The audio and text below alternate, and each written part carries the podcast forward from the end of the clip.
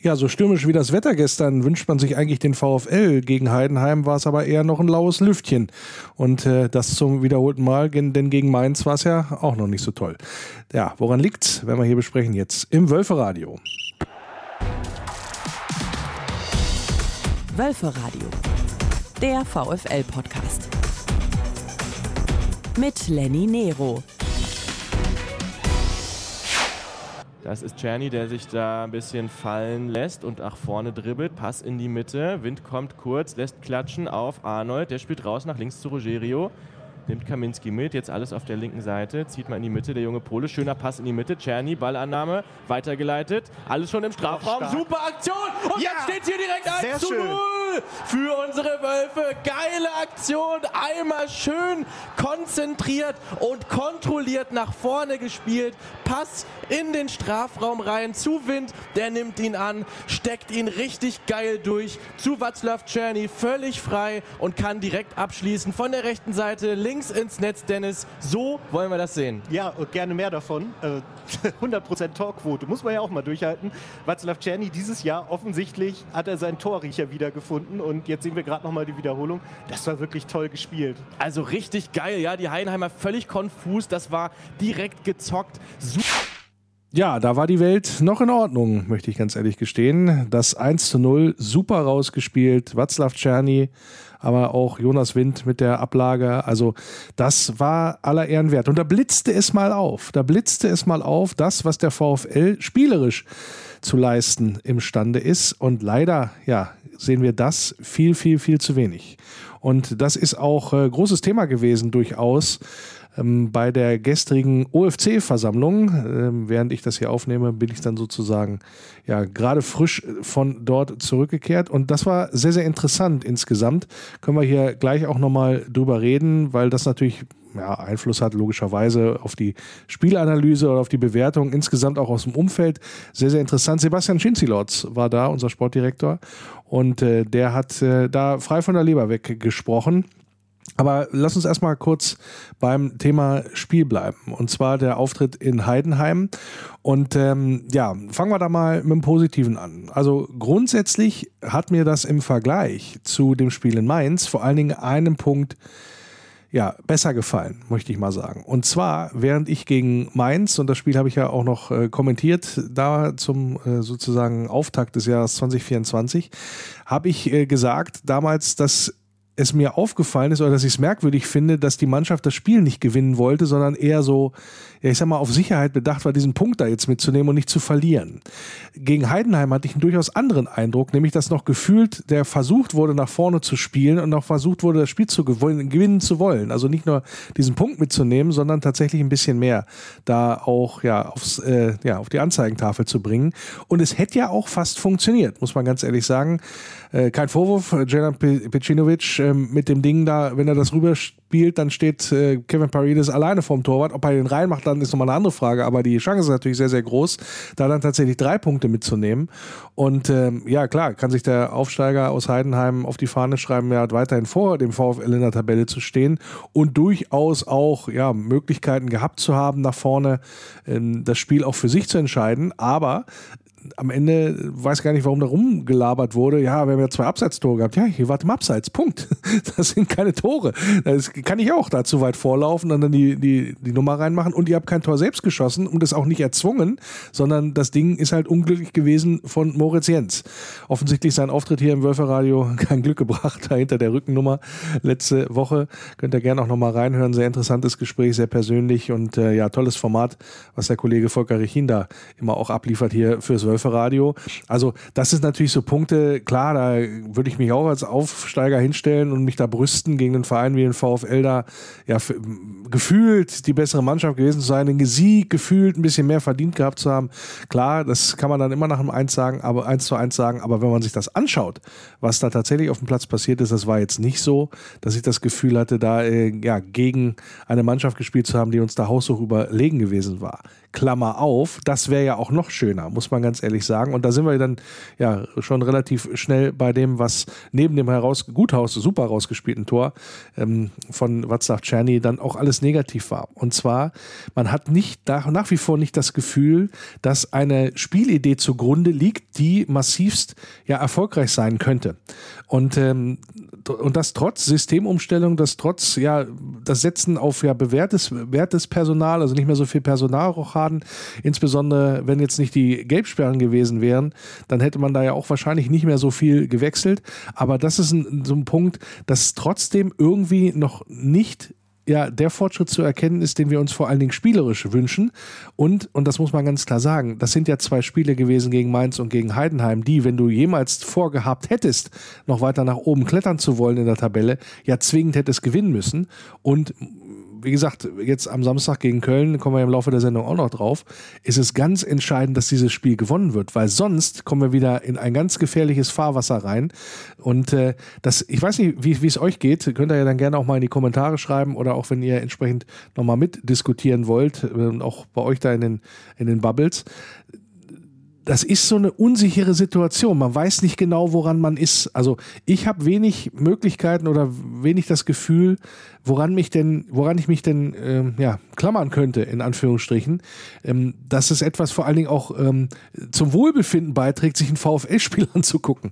Weil das ist momentan tatsächlich nicht der Fall. Und dabei will ich der Mannschaft gar nicht das Bemühen absprechen, dass man da ja was reißen möchte. Ich glaube, am, am Ende ähm, kann man die Qualitäten nicht auf den Rasen bringen, die zweifelsohne in der Mannschaft stecken. Und klar, wenn man es wüsste, wird man es wahrscheinlich abstellen, aber nach wie vor ist das für mich ein ganz, ganz großes Rätsel und eine Wundertüte, dass insbesondere nach Führungen man nicht in der Lage ist, dieses Spiel nach Hause zu bringen, beziehungsweise dann auch mal konsequent aufs zweite Tor geht, weil das tut die Mannschaft nicht. Man hat immer das Gefühl, man macht den Gegner nach der Führung, äh, sowohl gegen Mainz als auch gegen Heidenheim, jetzt besonders wenn man diese Spiele nimmt, macht man den Gegner stark und man lässt ihn wieder rein in diese Partie und man ähm, und das konnte man sehr sehr gut absehen. Also ist ja nicht so, Heidenheim war jetzt spielerisch noch ein bisschen besser als Mainz, fand ich, lässt sich ja auch an der Tabellensituation dann auch ablesen, aber es war jetzt auch keine Offenbarung und man hat dann tatsächlich gesehen, wie man versucht hat von Seiten der Heidenheimer ins Spiel zurückzukommen, nämlich ja, vor allen Dingen über Standardsituationen und hohe Flanken nach vorne rein. Also das, da war man gefährlich. Und das ist ja nicht so, dass das unbekannt gewesen ist für den VfL. Und trotzdem hat man es schwerlich verteidigt gekriegt. Ja, obwohl am Ende, und das muss man ja auch ganz sagen, wenn man sich auf die Zahlen guckt, das jetzt auch kein Chancenfeuerwerk gewesen ist, was da beide Mannschaften abgebrannt haben. Schauen wir da mal auf die Zahlen drauf. Ich glaube, die, ja, äh, die Torschussstatistik, die spricht da schon Bände in dem Sinne für dieses Spiel. Ja, hat der VfL gewonnen, die Statistik. 12 zu 13. Ja, ich glaube, ähm, 13 Torschüsse, die gibt Harry Kane äh, innerhalb der ersten 10 Minuten ab. Ein bisschen polemisch jetzt, ja, klar. Aber das sind so Punkte, da fragt man sich schon, warum tut sich die Mannschaft da zu schwer, so schwer? Denn das, der Einsatz, und das wollte ich halt damit sagen, der Einsatz, der stimmt. Also das muss man auch mal ganz klar sagen. Lustigerweise wird das auch mal gerne von, ähm, von den Fans, wurde auch jetzt, äh, um da nochmal schon mal vorzugreifen, auch beim, beim Thema äh, OFC-Versammlung nochmal so genannt, als Thema, ja, von wegen, warum wird die Mannschaft, ist, ist die Mannschaft, warum hat die sich nicht weiterentwickelt? Ging vor allen Dingen auch an die Adresse des, des, an die Adresse des Trainers. Und ja, die Mannschaft hat sich schon weiterentwickelt, weil das muss ich mal ganz klar sagen. Guck mal, wo wir herkommen, insbesondere was das Thema körperliche Fitness angeht. Ja, im spielerischen Bereich, meinetwegen auch im taktischen, meinetwegen auch, ähm, wie setze ich ein System erfolgreich um und im Herausspielen von Torschancen. Da ist, mag der Fortschritt nicht so ähm, vorhanden gewesen sein bisher, aber die Mannschaft ist gegen Heidenheim 125, fast 126 Kilometer marschiert. Das ist ein überragender Wert in der Bundesliga. Das muss man ganz klar so sagen. Und Heidenheim mit 124 sogar noch übertroffen, was das angeht. Also das sind alles, das sind Werte, ähm, auch was das Thema so, wird ja auch mal gerne gesagt, Sprints und intensive Läufe und so weiter, ähm, gemessen daran, wo wir mal herkommen, ja, ist das schon äh, eine überragende Nummer. Wir sind jetzt inzwischen, also ich erinnere da unter seligen Van Bommel-Kofeld-Zeiten, ja, da waren wir irgendwie drittletzter in der Liga, was die Laufleistung angeht. Jetzt sind wir Platz fünf ja, was, äh, was diese Nummer angeht. Und das sind äh, ja tolle Geschichten, möchte ich mal sagen, um die unter Beweis stellen. Die Mannschaft arbeitet viel und investiert viel über das, ja, ähm, in das Spiel oder auch für einen, für einen Erfolg. ja, es schlägt sich halt nur nicht nieder. Und das ist dann gefährlich, wenn du dann, wie auch immer, jetzt mit dem Eigentor das Ding dann ja nur mit einem Punkt beendest. Das muss man klar sagen. Das ist dann zu wenig. Und ähm, ja, das wird dann halt auch schwierig dann in der Abrechnung, weil, wie gesagt, das sind ja jetzt drei Spiele gewesen und danach kommen ja erst die ganzen Brummer, ja, die man tatsächlich ähm, ja, eigentlich gewinnen muss, um überhaupt da einigermaßen äh, den Blick nach oben zu richten und nicht nach unten. Und von, natürlich auch fürs, fürs Wohlbefinden, möchte ich mal sagen, äh, dass man halt sagt, okay, wir haben da jetzt wieder eine Möglichkeit und haben mal wieder so ein bisschen das, was Nico Kovac gesagt hat, dass, äh, die Möglichkeit mal Euphorie zu empfachen. Und das sehe ich beim VfL momentan nicht. Es macht selbst wenn wir das Spiel jetzt gewonnen hätten gegen Heimheim und gegen Mainz, es macht nicht so viel Spaß, sich das anzuschauen. Das muss, das gehört auch zur Wahrheit, glaube ich. Jetzt kann man natürlich sagen, am Ende macht Spaß, sich das anzuschauen, wenn du gewinnst. Ja, ich glaube trotzdem, wenn du das Ding gegen Heidenheim irgendwie nach Hause gebracht hättest und auch gegen Mainz und so weiter, ich glaube, nur am Ergebnis liegt's nicht weil du da trotzdem dich da schwer tust über weite Strecken, dir wenig Möglichkeiten da rausspielst über weite Strecken auch nicht dein, dein spielerische Potenzial zeigst, ja, also das, was drin steckt. Also da will ich gar nicht von überzogener Erwartungshaltung sprechen, aber so ein Minimal, und das war ja so ein minimaler Anspruch, und das war ja auch so meine Hoffnung vor Beginn der Saison, habe ich ja im Wölferadio auch gesagt. Arbeit und äh, äh, Leidenschaft haben wir durchaus gesehen, ja, was, was das angeht, und die Arbeit sehen wir ja auch nach wie vor noch auf dem Platz.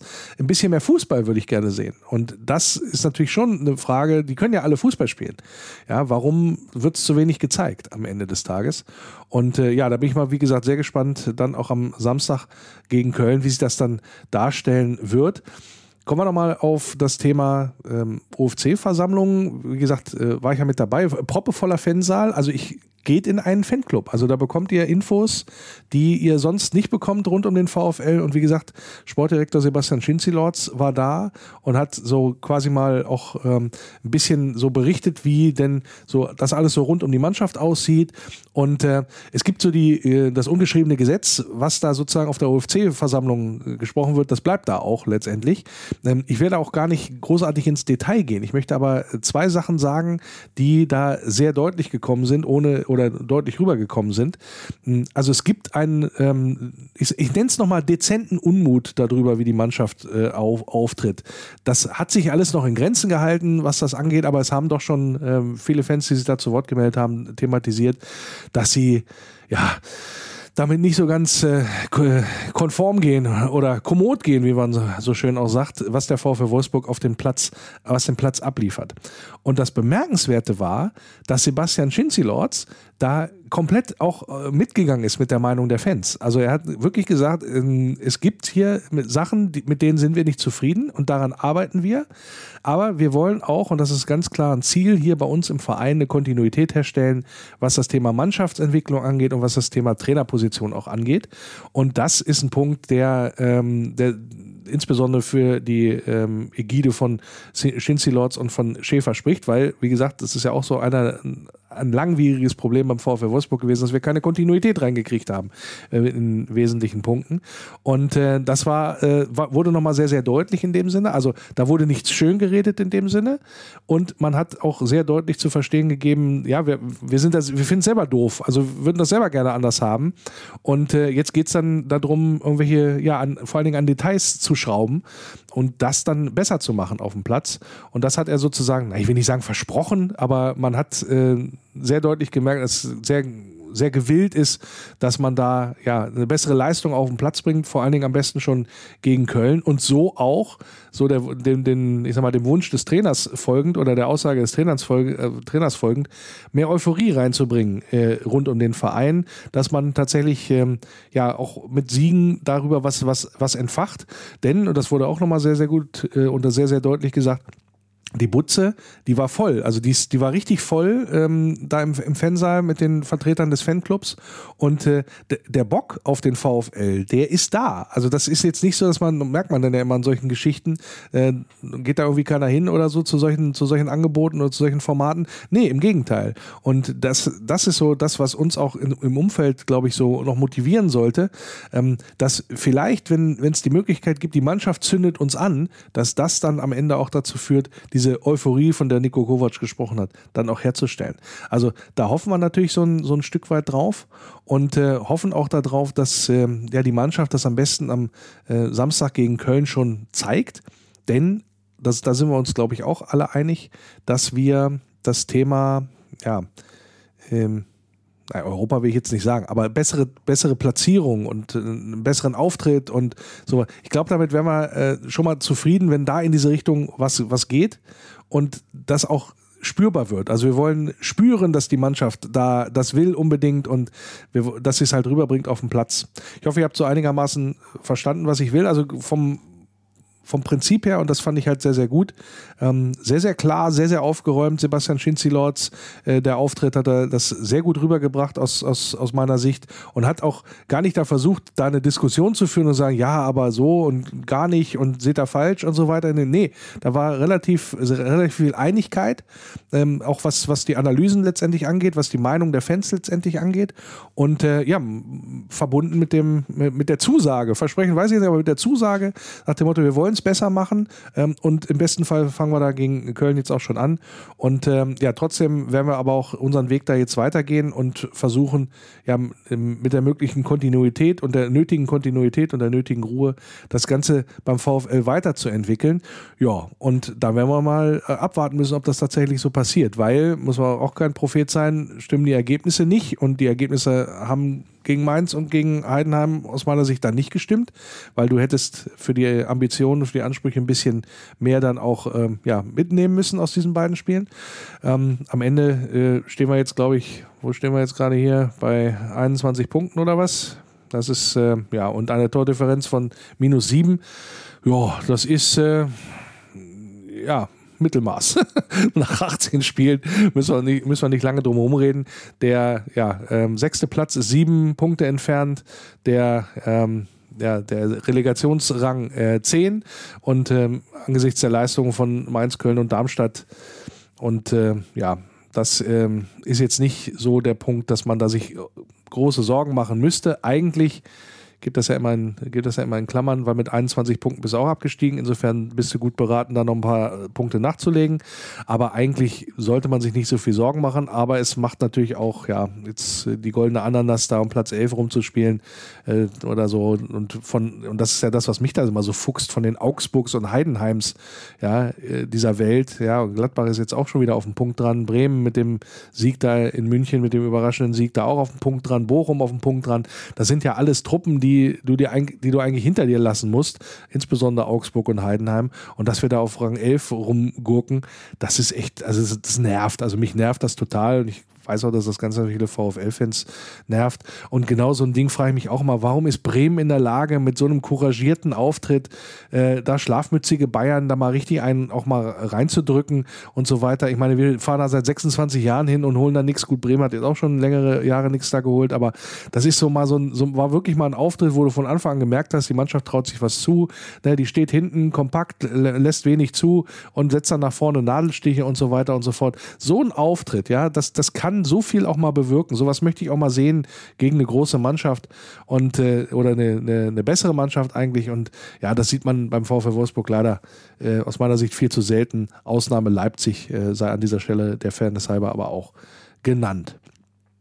Ja, ansonsten ähm, möchte ich auch nochmal äh, grundsätzlich nochmal Werbung machen für das Thema Fanclubs. Da darf der ein oder andere gerne dann auch nochmal sich ja, das Ganze zu Gemüte führen und sich überlegen. Man gibt ja äh, über 120 Fanclubs so ungefähr, die den VfL vertreten in verschiedensten Orten und Bereichen und Altersstrukturen und so weiter und so fort. Das lässt sich immer ganz gut erkennen, wenn man dahin ist, äh, hingeht. Und es gibt viele Sachen, die da auch geboten werden rund um den VfL.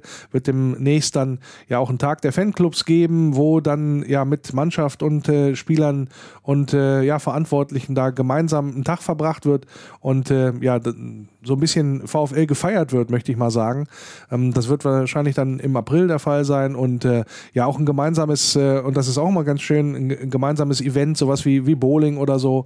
Das sind alles Sachen, die da geboten werden, wenn man da im, im Fanclub mit drin ist. Also ja, wenn ihr nicht wisst, wie ihr da Kontakt aufnehmen sollt, äh, läuft das alles auch über die Fanbetreuung oder auch den Fanrat oder wendet euch an die Supporters, ja, der quasi der Fanclub-Dachverband da sind. Also alles äh, möglich, wenn ihr Bock habt auf den VfL, dann ja, geht da gerne mit rein und äh, es lohnt sich auf alle Fälle.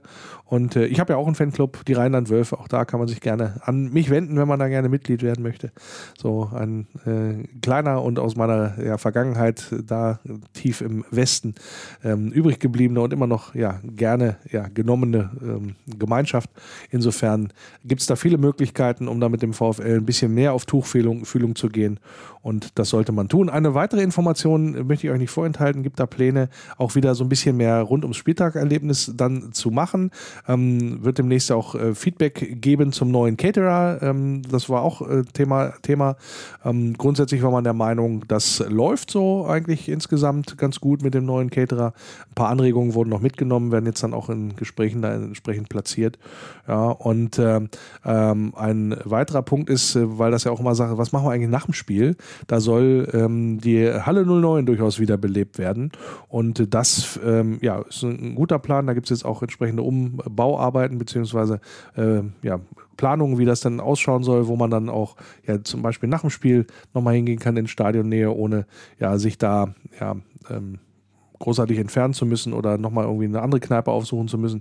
Ähm, das, also gibt es die ein oder andere Überlegung beziehungsweise konkrete Planung sogar schon, wie das denn ausschauen soll.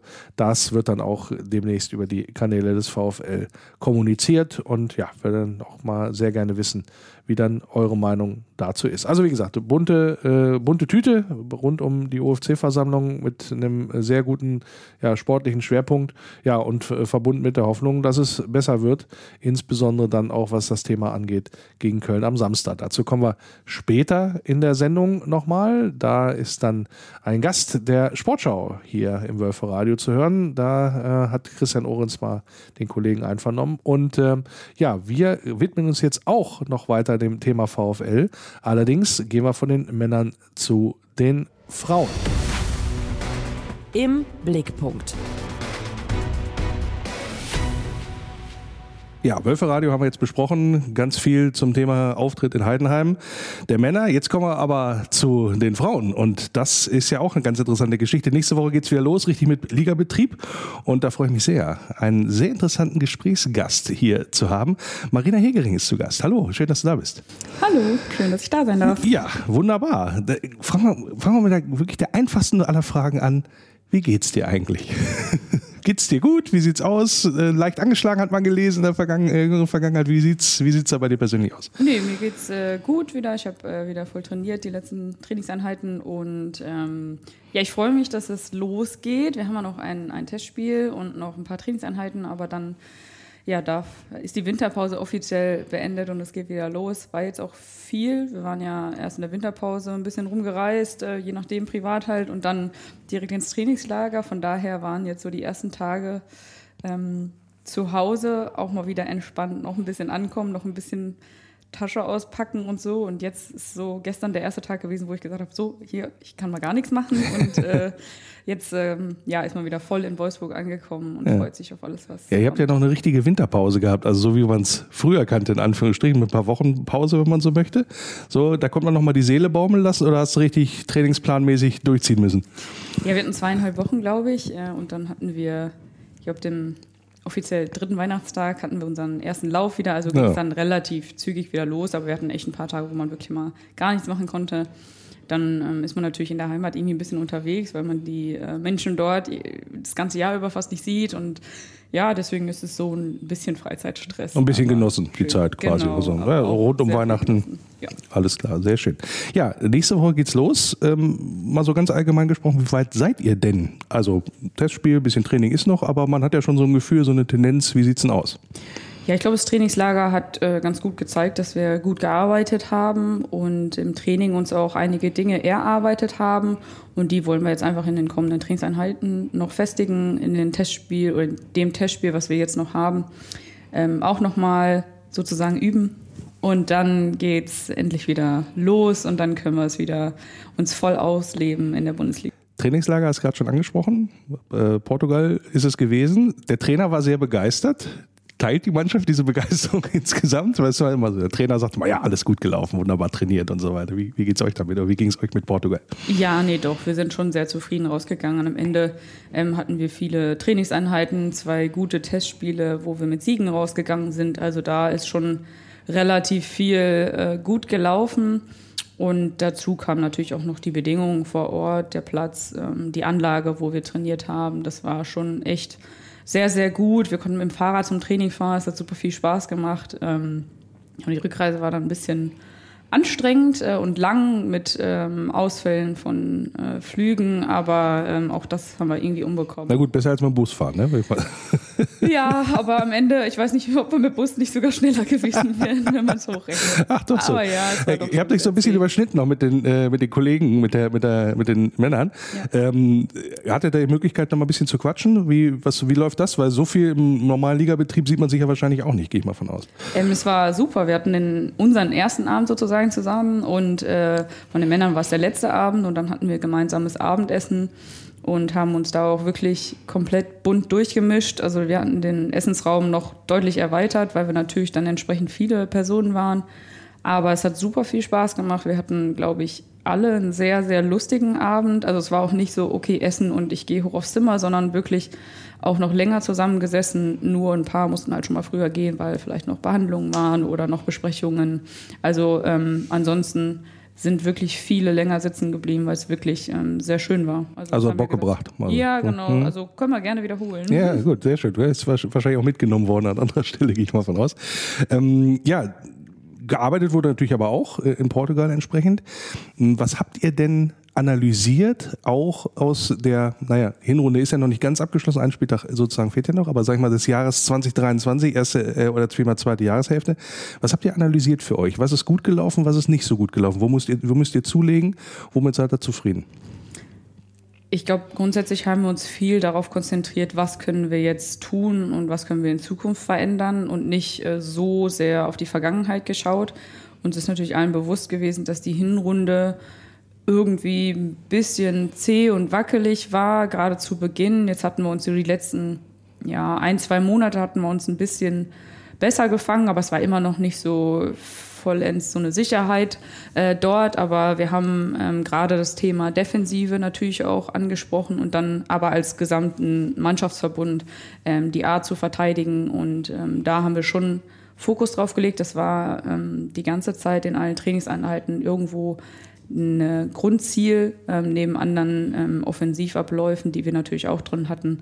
Aber das war so ein bisschen der Kernpunkt, den wir so aus der Hinrunde mitgenommen haben. Aber jetzt natürlich auch sehr viel darauf geschaut, was können wir jetzt in der Rückrunde noch verbessern und haben dann daran gearbeitet. Ein großes Stichwort war ja das Thema Stabilität. Ich ergänze noch um das Thema Souveränität. Also immer wenn ich die VfL-Frauen gesehen habe, war das immer sehr souverän, also vor allen Dingen in der Liga. Das war wirklich ein, wie, wie aus einem Guss wirkte das. Was habt ihr festgemacht, warum das was hast du gesagt, wackelig, dass das nicht so ganz, dass das nicht so ganz diese Stabilität letztendlich auch hatte. Ja, also es ist immer schwierig irgendwie festzumachen, daran hat es gelegen. du hast ja das ganze Spiel vor dir, ja? ja? Also du siehst das ja eigentlich immer ganz gut. Ja, es sind, glaube ich, äh, viele kleine Faktoren auch gewesen, die insgesamt in die ganze Leistung mit eingespielt haben. Das kann man jetzt gar nicht an einem Kernpunkt festmachen. Ähm, nichtsdestotrotz ist auch dazu gekommen, dass die Mannschaften in der Liga alle verteidigen können.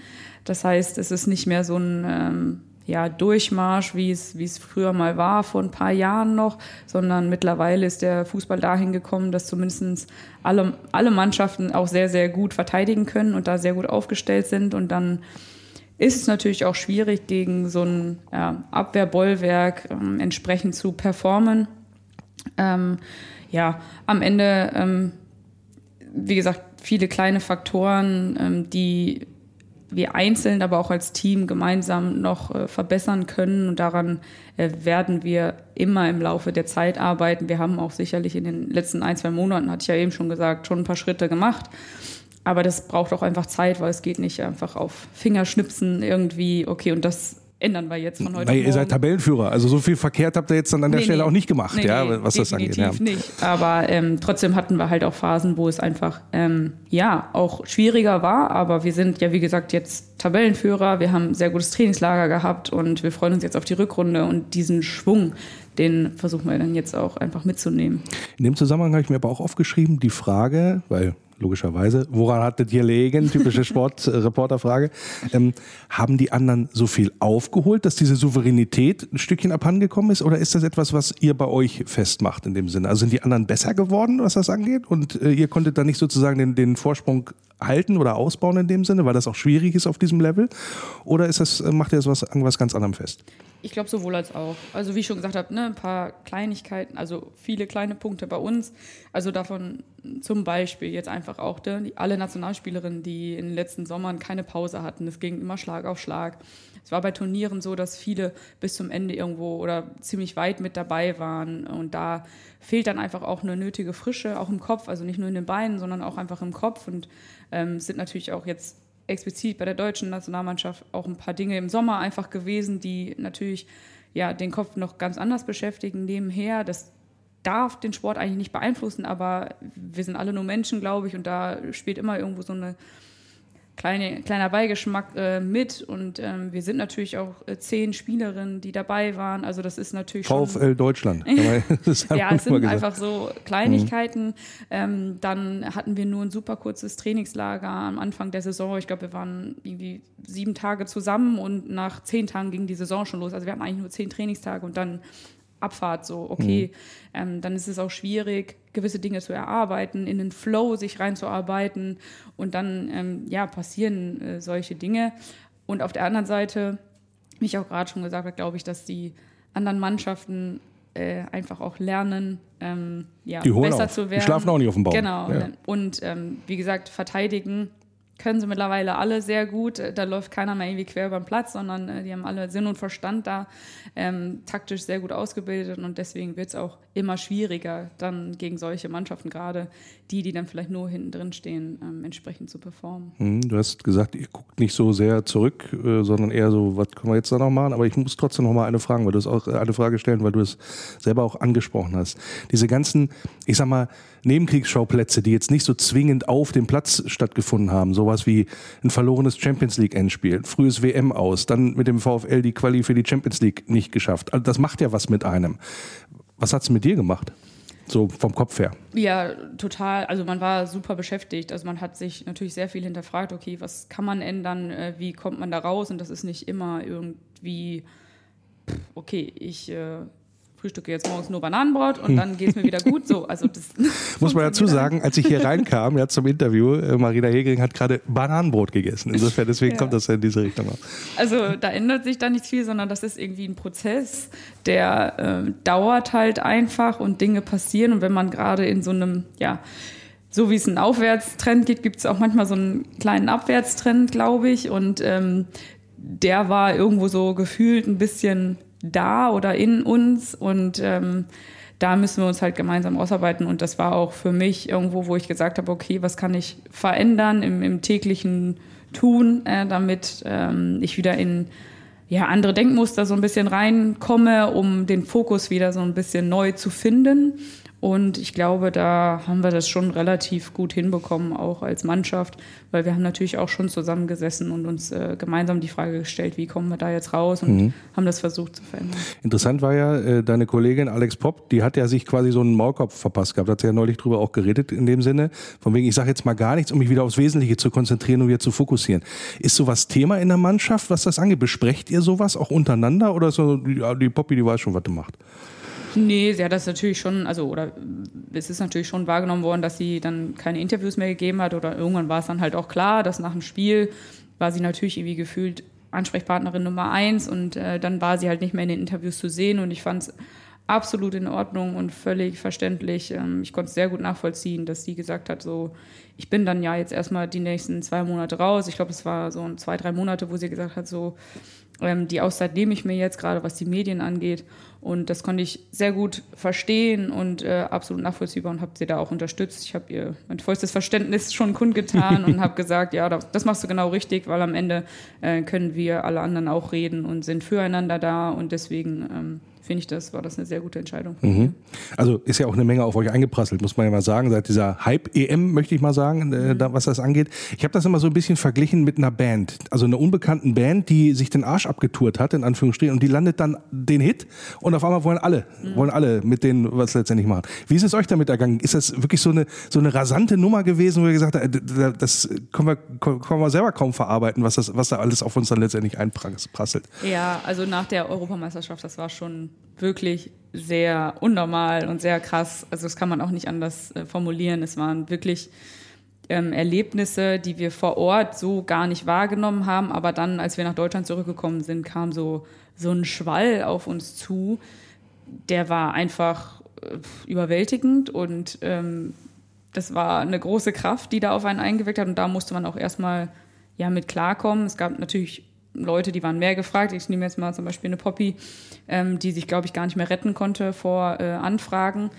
Ähm, und dann auch noch im Alltag damit klarzukommen, dass man überall erkannt wird. Ähm, bei mir war es jetzt nicht ganz so extrem, aber auch schon deutlich mehr als in der Vergangenheit.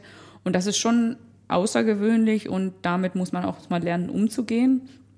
Ähm, und deswegen war das schon ja, eine sehr ereignisreiche mhm. Zeit und ein ereignisreiches Jahr. Und äh, ja, wir sind natürlich froh, dass trotz des WM aus ähm, ja, dass ein bisschen gehalten wurde ja, genau, quasi. Die Fanbase mhm. eigentlich total hinter uns steht und, äh, und uns weiterhin so unterstützt wie zuvor auch. Und da sind wir super dankbar drüber, weil es könnte natürlich auch nochmal komplett in die andere Richtung gehen, wo man auch absolutes Verständnis für hätte, weil es natürlich auch gar nicht äh, gut war. Aber ähm, ja, wir sind einfach extrem froh, dass es die Entwicklung so genommen wurde, aber auch immer noch irgendwie gewöhnungsbedürftig in manchen Situationen so. Das glaube ich. Ähm, ja, das, was passiert. So. Ja.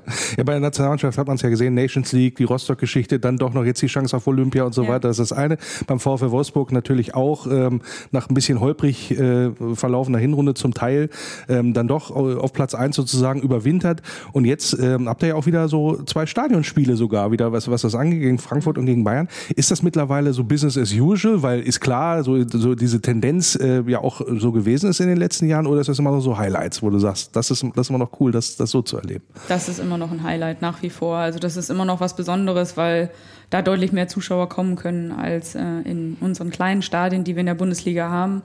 Und ähm, ja, jedes Mal im, im, großen Stadion zu spielen, ist einfach eine andere Atmosphäre. Die Kabinen sind meistens viel, viel größer. Also das äh, auf den Platz zu gehen, das dort zu stehen vor diesen Rängen, das ist schon einfach ein ganz anderes Gefühl. Und da freuen wir uns äh, sehr drüber. Deswegen waren wir auch so ein bisschen doppelt enttäuscht noch, als die Champions League, äh, als das Champions League aus feststand, weil es war natürlich auch immer irgendwie klar, dass wir das eine oder andere Spiel dort in der Arena dann machen, wenn wir Champions League spielen. Und das war klar, okay, jetzt können wir nur noch in der Liga dort spielen. Das war mhm. so, hm, okay. Ja, gut. Habt ihr euch ja selber eingebrockt, ja, genau, genau, genau, da geht. Aber ich muss ganz ehrlich sagen, ich habe ja das Spiel gegen Barcelona damals äh, kommentiert fürs Wölfe Radio, äh, als ihr in der Arena gespielt habt. Und das war eins der coolsten Spiele, die ich hier in der Arena kommentiert habe. Das will tatsächlich äh, was heißen. Also das ist schon, weil das war wirklich echt ein cooler Spirit. Da hat man genau gemerkt, Mannschaft und Fans, das bilden eine Einheit und so weiter weiter. Das war, war eine ganz, ganz tolle Geschichte. Ähm, trotzdem auch nochmal jetzt dann für dich die Frage jetzt auch so, so, so zum Ende hin. Ähm, wie sieht es bei dir persönlich aus? Du hast fast alle Spiele gemacht in, in der Hinrunde, glaube ich, bis auf eins, wenn ich das richtig gesehen habe. In der Liga zumindest, bei den anderen Sachen. Also, ja, genau sagen, du führst keine Strichliste. ist okay. Also wenn der Kicker mich nicht beschwindelt hat, äh, okay. dann glaube ich, passt das äh, letztendlich auch. Ähm, jetzt ist es ja so, mit äh, 33, darf, das, darf man das sagen? Er sagt immer, du bist immer noch jung, aber so als Fußballerin, da geht man auch schon mal so aufs, wie bei einem Fußballer ja auch, geht man so aufs Karriere zu. Ähm, aber so Teilzeit ist für dich noch nicht äh, das Thema quasi. Also du ziehst, du ziehst voll durch, was das angeht. Was, was sind noch deine persönlichen Ziele auch für diese Saison? Ähm, ja gut, wir wollen, oder ich möchte auch das Maximum mit der Mannschaft rausholen, weil wir das äh, Potenzial haben, wir sind in der Lage dazu und alle Voraussetzungen, ja, stehen gerade sehr gut äh, und deswegen da volle Kraft voraus äh, mit allen Zielen, die wir gemeinsam auch haben. Da möchte ich auch komplett dran teilhaben. Und deswegen gibt es ja keine Teilzeit sowieso nicht. Also ich gebe entweder 100 Prozent oder gar nicht. Deswegen äh, steht das für mich nicht zur Debatte und da so soll es auch weitergehen. Ja. Mhm, genau. Letzte Frage, muss natürlich stellen. Ne? Was ist denn drin für ein VfL? Zwei Titel? Ja, definitiv. Also okay. jetzt ist alles, alles drin. Ja, okay. Was, muss, was müsst ihr dafür tun? Ich würde sagen, alle Spiele gewinnen. Naja, gut, äh, ja, wenn es immer so einfach wäre, was das angeht, aber äh, das nehmen wir mal als, als schönes Schlusswort. Marina Hegering war zu Gast hier bei, beim Wölfe und äh, ich danke dir recht schön, dass du die Zeit genommen hast. Vielen Dank auch, ja. Ja, sehr, sehr sympathisch, sehr, sehr launiges Gespräch auch äh, mit Marina Hegering und ähm, ja, da natürlich auch gerne die Wölfinnen unterstützen ab kommender Woche und ähm, ja, jetzt widmen wir uns nochmal quasi mit dem Ausblick auf das Spiel gegen den Köln, äh, gegen den ersten FC Köln, gegen den Köln, ja, genau. Gegen die Kölner am Samstag in der Volkswagen Arena. Christian Ohrens hat sich da mal umgehört, ähm, ja, in der Domstadt. Und äh, ja, das Kombinationsspiel jetzt im Wölferadio, da hat er ein bisschen was mitgebracht. Kombinationsspiel. Das Kombinationsspiel am kommenden Samstag ist auch gleichzeitig das erste Heimspiel in der Rückrunde und da begrüßen wir beim VfL die Gäste vom ersten FC Köln. Und heute habe ich mal keinen blinden Reporter hier im Kombinationsspiel eingeladen, sondern einen Journalistenkollegen, der sich im Moment durchaus mit äh, dem was gerade beim ersten FC Köln so los ist, beschäftigt, denn er darf am Samstag nämlich für die ARD vom Spiel Wolfsburg gegen Köln berichten. Mein Gast heute ist wieder mal Stefan Kausen. Schön, dass du da bist. Sehr gerne. Hallo zusammen. Freut mich. Wir blicken natürlich erstmal auf die generelle Lage beim FC Köln und da gab es ja einen Paukenschlag. Es gab einen Trainerwechsel. Würdest du sagen, das war nach dem, wie es in letzter Zeit für Köln so lief, absehbar oder kam das für dich doch etwas überraschend? Also für mich kam es überraschend. Das war der schwarze Donnerstag vor Weihnachten, so sagt man in Köln, weil an dem Tag auch die Transfersperre seitens der UEFA für ein Jahr gültig wurde und halt Steffen Baumgart, der Kulttrainer, bekannt gab mit dem Verein, dass man sich auf eine Auflösung des Vertrages geeinigt hätte. Ich hatte immer die Hoffnung, und das hat ja auch Horst Held, der ehemalige Sportdirektor, am Sonntag im Doppelpass so gesagt, dass man mit diesem Kulttrainer Steffen Baumgart eine Ära prägen könnte. Ich habe selber auch mal im Doppelpass gesagt, ich sehe Baumgart in der Spur wie Jürgen Klopp damals in Dortmund oder auch Christian Streich in Freiburg. Also ich bin der Meinung, man hat dieses äh, Duett Geißbock und Baumgart zu früh gesprengt. Man hätte sich äh, mehr Zeit lassen können nach dem Motto, erholen wir uns alle mal über Weihnachten, ziehen dann unsere Schlüsse draus, aber bitte weitermachen, Steffen Baumgart, zur Not auch durch die zweite Liga. Also von daher, ja, ich war überrascht und auch nicht begeistert.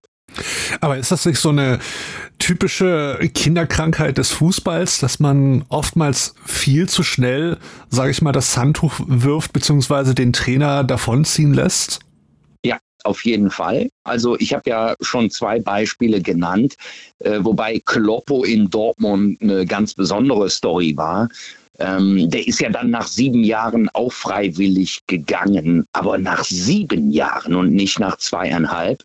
Und Christian Streich ist schon über ein Jahrzehnt in Freiburg. Ähm, auch denken wir an euren letzten Gegner, an den ersten FC Heidenheim. Da ist ein Frank Schmidt in seiner 17. Saison. Und da hätte man vielleicht auch zwischendurch mal sagen können, hey, wir wollten aufsteigen oder wir waren nah dran und haben es nicht geschafft. Letztendlich haben sie es doch geschafft und stehen jetzt mit dem VfL Wolfsburg quasi auf Augenhöhe im Mittelfeld der Bundesliga. Das sagt ja einiges darüber aus, was man mit Konstanz auf der Trainerposition erreichen kann. Durchaus. Äh, damit kennen wir uns ja beim VfL Wolfsburg durchaus auch ein wenig aus. Ich habe das, dass du es. Ja, ich habe es mir verkniffen. Ich habe ich, ich hab das als Kind und als Jugendlicher habe ich das immer so ein bisschen belächelt, so die Zeitungsmeldung, ah, schon wieder Trainerwechsel. Und es gibt ja leider unter Fans auch jetzt aktuell immer mal wieder diese typischen äh, raus, Trainer-Rausrufe. Ich meine, im Internet ist alles anonym, da ist sowas schnell dahergesagt. Ähm, aber da merkt man halt mal, wie bei manchen leider so ein bisschen ja, wie wieder so die Meinung ist. Und ich bin eigentlich auch jemand, der sagt, hey, es gibt Höhen, es gibt Tiefen.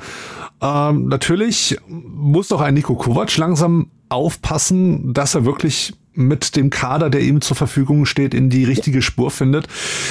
Da werden wir aber gleich nochmal zu sprechen kommen. Ich bin sehr nämlich gespannt, wie du als neutraler Beobachter, sage ich mal, das Ganze ähm, beurteilst. Kommen wir mal zurück zu Köln. Sie haben einen Nachfolger gefunden und dieser Nachfolger konnte auch schon zwei Bundesligaspiele mit seiner neuen Mannschaft absolvieren. Würdest du sagen, die Trainerentscheidung jetzt mal äh, vom Abgang von Steffen Baumgart abgesehen war die richtige? Also Sie haben wirklich den richtigen Nachfolger gefunden?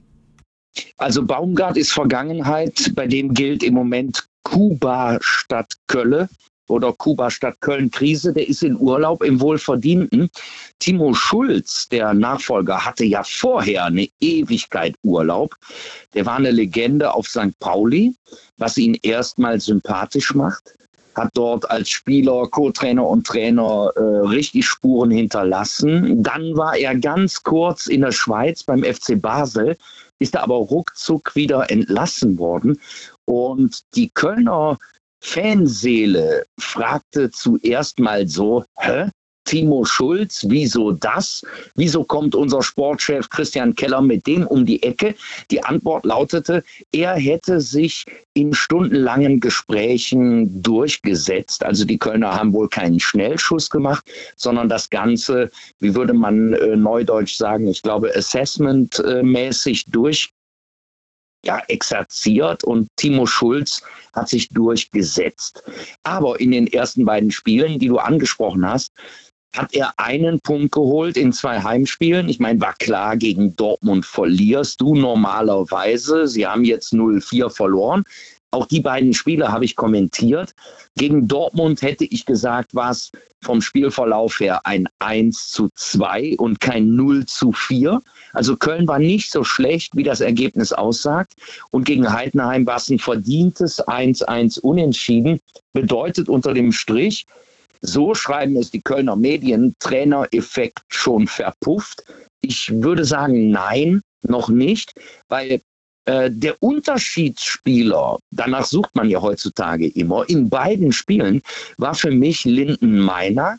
Der hätte nach der Pause gegen Heidenheim, Köln führte 1-0 durch Selke, der jetzt lange verletzt fehlen wird. Übrigens auch wie Luca Waldschmidt, Ex-Wolf und auch äh, Marc Uth drei super wichtige Offensivspieler fehlen.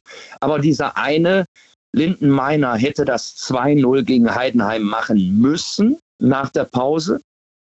Und gegen Dortmund hat er das 0-1 mit verschuldet und dann auch wieder Pech gehabt bei einer äh, Situation schönen Schlenzer an den Pfosten. Vorher hätte Thielmann 1-1 machen können und Köln war nah dran. Also ich sehe die Sache noch nicht so hoffnungslos wie viele Fans, denn eine Umfrage der berühmten Bild-Zeitung hat ergeben, 69 Prozent der FC-Fans glauben an den Abstieg.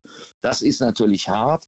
Ähm, die Qualität der Mannschaft reicht auch höchstens, würde ich sagen, für den Relegationsplatz. Aber der ist ja nun locker noch drin. Mainz, Köln und Darmstadt jeweils mit elf Punkten. Zumal man ja auch nie vergessen darf, so ein neuer Trainer muss sich ja auch erstmal ebenfalls Neudeutsch erstmal so ein bisschen eingrooven. Er muss die Mannschaft kennenlernen. Ja. Die Mannschaft muss vor allem ihn kennenlernen, seine Spielweise verstehen.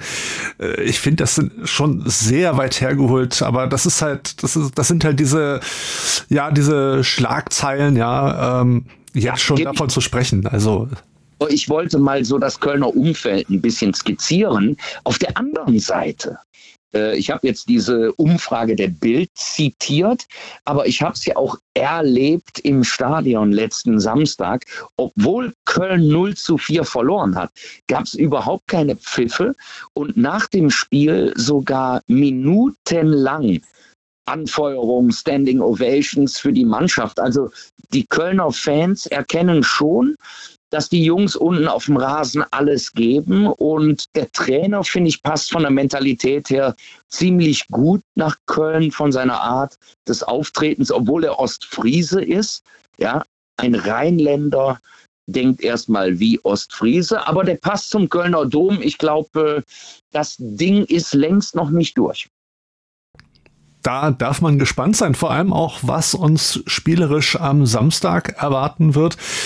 Du kommentierst ja sämtliche Spiele immer mal wieder und bist natürlich, das hatten wir im letzten Aufeinandertreffen schon mal geklärt, generell sehr Sport und Fußball interessiert. Und daher nehme ich doch mal an, dass du auch das Geschehen rund um den VfL Wolfsburg so ein bisschen am Rande mitverfolgt hast. Natürlich, natürlich. Wie siehst du unsere derzeitige Situation? Wie würdest du sie als externer Beobachter denn beurteilen? Also der Start war natürlich richtig gut. Platz sieben nach Spieltag sechs, wenn ich das richtig in Erinnerung habe. Aber dann die vergangenen zwölf Spiele. Also man könnte sagen, das erste Drittel der Saison gut Richtung Europa, da wo der VfL hingehört.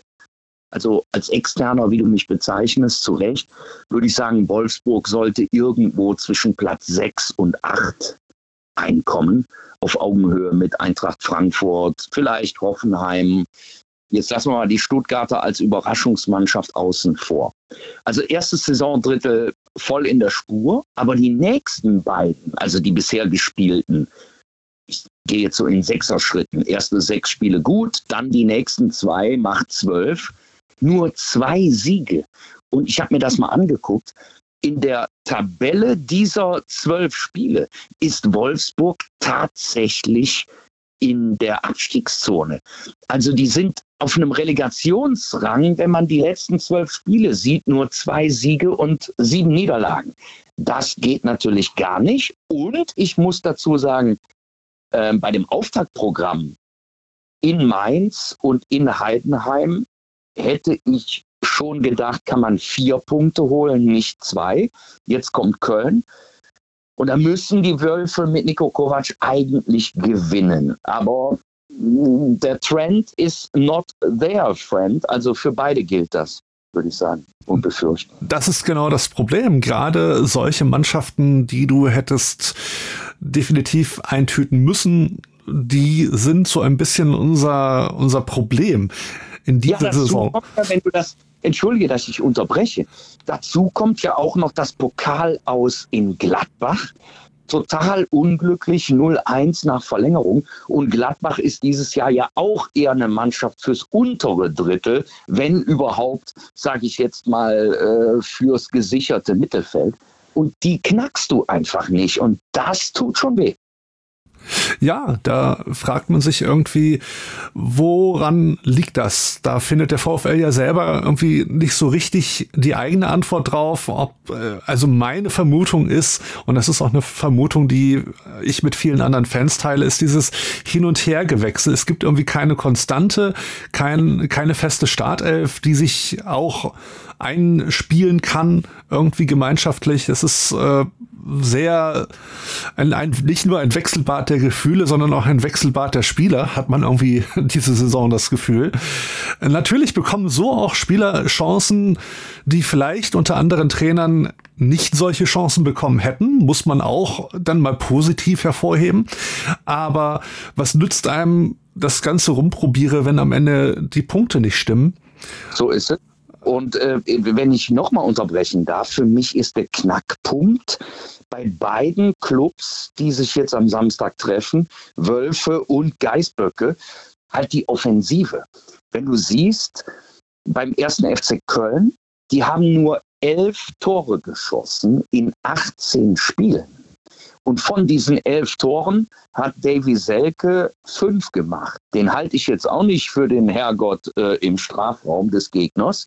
Also Selke, finde ich, ist ein maximal durchschnittlicher Mittelstürmer in der Liga. Aber der schießt 45 Prozent der Tore. Und in Wolfsburg ist es halt Jonas Wind, der macht neun Tore und bereitet vier oder fünf, ich glaube sogar fünf vor.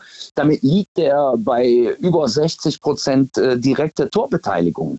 Das sagt ganz viel über den Rest der Truppe und das gilt für beide Clubs. Also irgendwie außer einen treffsicheren guten Mittelstürmer äh, vermisst man die Offensivpower. Und obwohl du sagst, viele Spieler dürfen mitmachen, die Varianz in der Torschützenliste finde ich ist immer ein großes Zeichen dafür, nämlich bei der mangelnden Varianz, dass irgendwas nicht stimmt. Genau, wir haben unseren klasse Torschützen, der im wahrsten Sinne des Wortes uns zwar zeigt, äh, wo beim VfL der Wind weht, aber danach ja. kommt erstmal so schnell auch kein anderer mehr, was schade ist irgendwie. Wir haben ja die Qualitäten, nur schaffen wir sie irgendwie nicht zu präsentieren, was sehr schade ist. Und das Und macht, ja. ja. Ja, nun mit Kuhn Castells äh, einen der besten Schnapper der Liga. Da geht für mich überhaupt kein Weg dran vorbei. Dann habt ihr mit Maxi Arnold, finde ich, äh, eine richtige Säule im Zentrum. Das mag natürlich sein, dass das der ein oder andere Fan anders sieht. Aber für mich als Außenstehenden äh, ist das so ein Leader-Typ. Und wenn der nach dem Spiel in Heidenheim sagt, ich zitiere, die letzten 25 Minuten waren natürlich eine Katastrophe. Das geht gar nicht. Also egal, wenn die Heidenheimer äh, ihre Standards mit Beste spielen und vorne Kleindienst etc., da sind die super stark bei den Standards. Aber aus dem Spiel raus müssten die Wölfe eigentlich das Ganze erst recht mit einer Führung. Ja? Also wie oft war jetzt Wolfsburg schon 1-0 vorne und ich glaube, die haben in der Addition 15 Punkte verspielt nach Führung. Das ist dann schon eine Frage des Kopfes vor allen Dingen, weil an der spielerischen Qualität kann es nicht liegen. Normalerweise packe ich immer im Kombinationsspiel mit meinen Gästen so ein bisschen die Kristallkugel aus, aber ich muss ganz ehrlich sagen, bei dem bevor uns, äh, bei dem vor uns liegenden Spiel, da fällt mir das so ein bisschen schwer, da irgendwie klar zu sagen, so und so könnte es ausgehen. Natürlich, ich habe die grün-weiße Brille auf, und muss natürlich sagen, ja, das werden wir auf jeden Fall gewinnen. Aber wenn wir das Ding gewinnen, dann wird das kein 0 zu 4 wie gegen Dortmund bei den Kölnern, ja. sondern das wird eine ganz haarscharfe, knappe Kiste. Das glaube ich auch. Also ähm, mich würde es nicht wundern, wenn das ein 1-1 gäbe. Das wäre euer drittes nacheinander gegen drei Clubs, die eher unten einzuordnen sind. Mainz, Heidenheim, Köln. Also ein 1-1 äh, liegt für mich in der Luft oder ein knappes 2-1. Wir sind gespannt. Du wirst ja vor Ort sein und das Spiel für den WDR ja, kommentieren. Leider, leider darf ich nicht ins Stadion kommen diesmal. Also ist ökologisch sinnvoll, aber ich kommentiere das, äh, wie wir sagen, in Köln bei der Sportschau aus der Box äh, für WDR 2 du sagst zu Recht, ich kommentiere immer für die ARD, nächste Woche dann in Bochum im Stadion. Aber diesmal haben wir gesagt, ähm, die 400 Kilometer, die sparen wir uns und ich kommentiere dann äh, quasi vom Monitor weg. Aber ich bin super gespannt äh, und grüße alle Fußballfreunde in Wolfsburg. Ein kleiner, ja, wie soll man sagen, Hänger sei mir erlaubt. Bringt die PS auf die Straße, Freunde. Auf jeden Fall. Vielleicht ist das denn aber jetzt auch mal so ein Spiel, wo du am Ende raus, rausgehst aus deiner Kommentatorenbox und sagst, wäre ich denn doch mal lieber die 400 Kilometer nach Wolfsburg gefahren? das ist ja meistens so irgendwie. Wir sind gespannt. Das war auf jeden Fall Sportshow-Korrespondent Stefan Kausen bei mir hier im Kombinationsspiel für das Spiel VfL Wolfsburg gegen den 1. FC Köln. Vielen Dank. Ganz lieben Dank auch von meiner Seite. Viel Erfolg, viel Spaß Samstag und auch für den Rest der Saison. Macht's gut. Ne? Ciao. Hatten wir länger jetzt nicht, ne? Ein Eintracht Braunschweig-Witz der Woche, aber den finde ich sehr, sehr schön. Bei welchem Schild ist das Wenden auf der Autobahn erlaubt? Das war ganz klar. Willkommen in Braunschweig.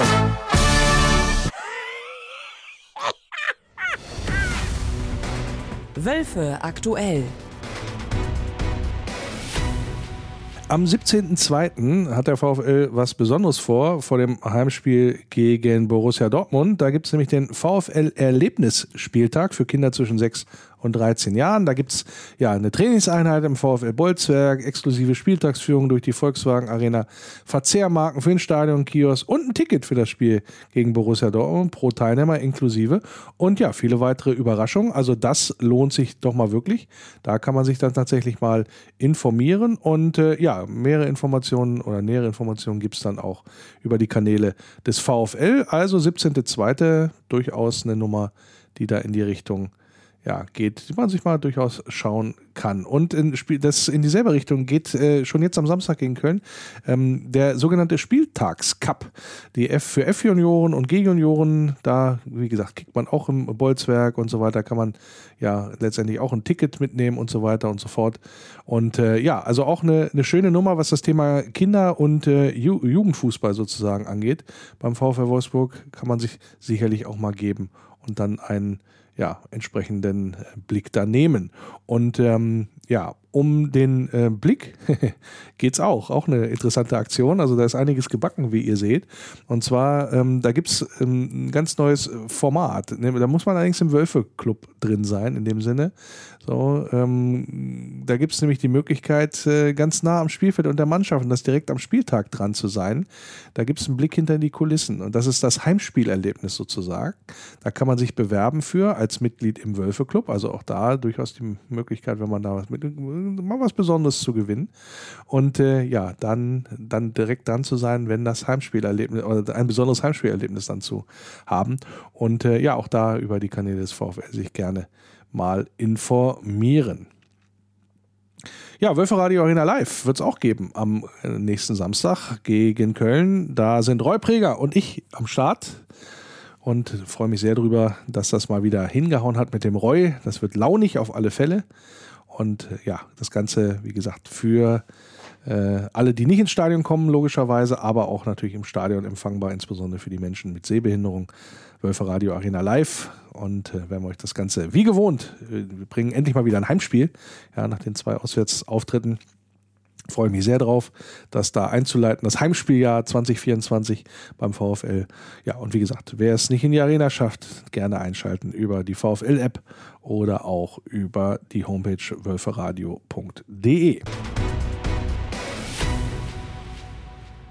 Hallo, hier ist Janik Gerd, ihr hört das Wölferadio. Ja, pickepackevolle Sendung, glaube ich, hier wieder im Wölferadio gewesen. Das soll es dann auch soweit gewesen sein. Schön, dass ihr mit dabei wart, dass ihr eingeschaltet habt und dann hoffe ich, dass wir uns äh, ja, wiederhören nächste Woche. Dann ähm, sehr wahrscheinlich wieder mit äh, Christian Ohrens. Und ähm, ja, möchte mich noch äh, bedanken bei äh, Dennis Lindner, der seine Premiere gefeiert hat bei Wölfer Radio Arena Live am vergangenen Samstag gegen Heidenheim. Und ähm, ja, demnächst auch mal wieder hier im Podcast zu hören sein wird. Da gehe ich mal sehr, sehr stark von aus. Und ähm, ja, bedanke mich natürlich auch bei euch fürs Zuhören und fürs Dabeisein. Und wie gesagt, wenn ihr selber mal zu Gast sein möchtet, kein Problem, lenny at lennynero.de, wenn ihr per Mail ähm, ja, auf euch aufmerksam machen möchtet. Aber es geht natürlich auch über die sozialen Netzwerke, über Facebook, über Wolfsblog, über ja, Instagram auch. Ja, natürlich. Haben wir ja auch alles mittlerweile. Insofern meldet euch da gerne und äh, dann seid ihr hier wieder gerne und herzlich willkommen. Können wir mal drüber reden, wie es denn so um den VfL dann auch steht. Das soll es soweit gewesen sein für diese Woche. Ja, bleibt geschmeidig, denkt dran, nur der VfL. Über die Brücke kommt mein Tempel in Sicht. Ein grünes Licht ist wunderschön. Jedes Mal aufs Neue, dieses Gefühl, wenn ich ihn dort sehe kann nur schwer beschreiben, wie es mir dann geht. Lest in meinen Augen, was dort geschrieben steht. Immer nur der VfL, immer nur der VfL, immer nur der VfL, sicher,